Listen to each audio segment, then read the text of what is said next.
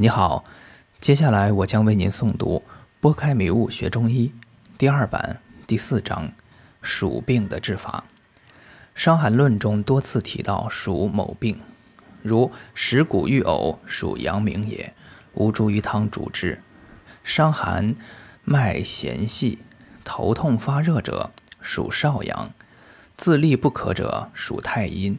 以其脏有寒故也，当温之。一服四逆杯，类似的条文很多。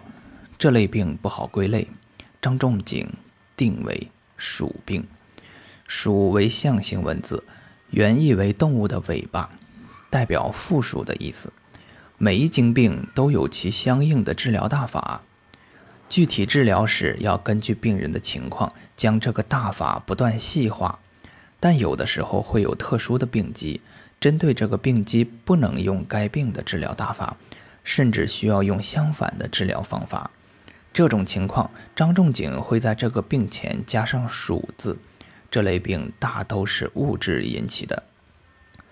下面以属阳明病的乌茱萸汤为例，这种症状为食骨欲呕的阳明症，脉象也是阳明，但这个阳明病不是真正的阳明病，而是经过长时间的。物下后，导致胃中寒凝而表现的食谷欲呕，脉象也是因为长时间用下法后导致关尺脉沉紧有力。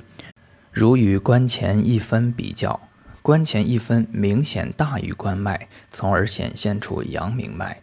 此时的治法就不能再用下法了，而是要用走串的药，温通开内里的寒凝。如果吃了药后病情加重，说明寸脉处一定有郁滞。只要有郁滞之痰，不将痰化开，气是温不开的。寸脉主上焦，说明病在上焦。属太阴病的机理也是因长时间用下法引起的胃中虚寒，需用四逆杯温中，绝不能再下。临症时一定要仔细分辨。小心选方。